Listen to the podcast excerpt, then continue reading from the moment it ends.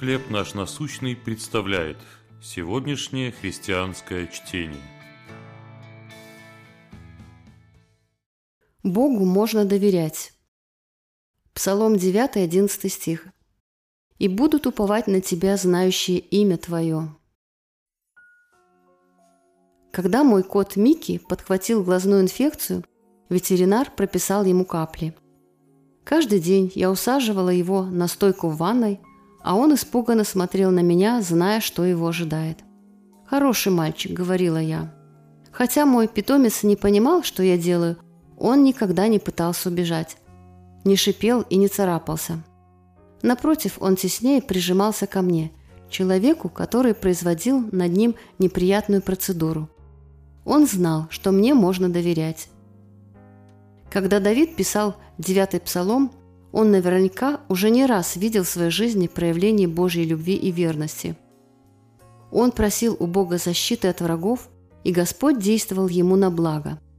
Когда Давид проходил через трудности, Бог не оставлял его. Так молодой воин узнал, что Господь силен и праведен, милостив и верен. И поэтому Давид полагался на Бога. Он знал, что ему можно доверять. С того времени, как я нашла Микки на улице тощим, голодным котенком, он болел несколько раз.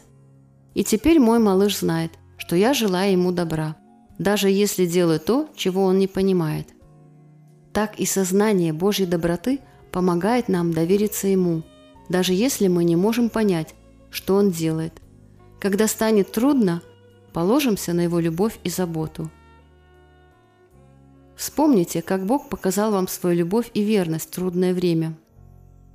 Какие еще качества Его характера проявились в вашей жизни? Небесный Отец, Ты всегда верен.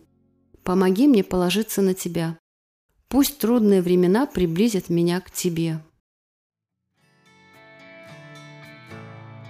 Чтение на сегодня предоставлено служением «Хлеб наш насущный». Еще больше материалов вы найдете у нас на сайте, в соцсетях и YouTube.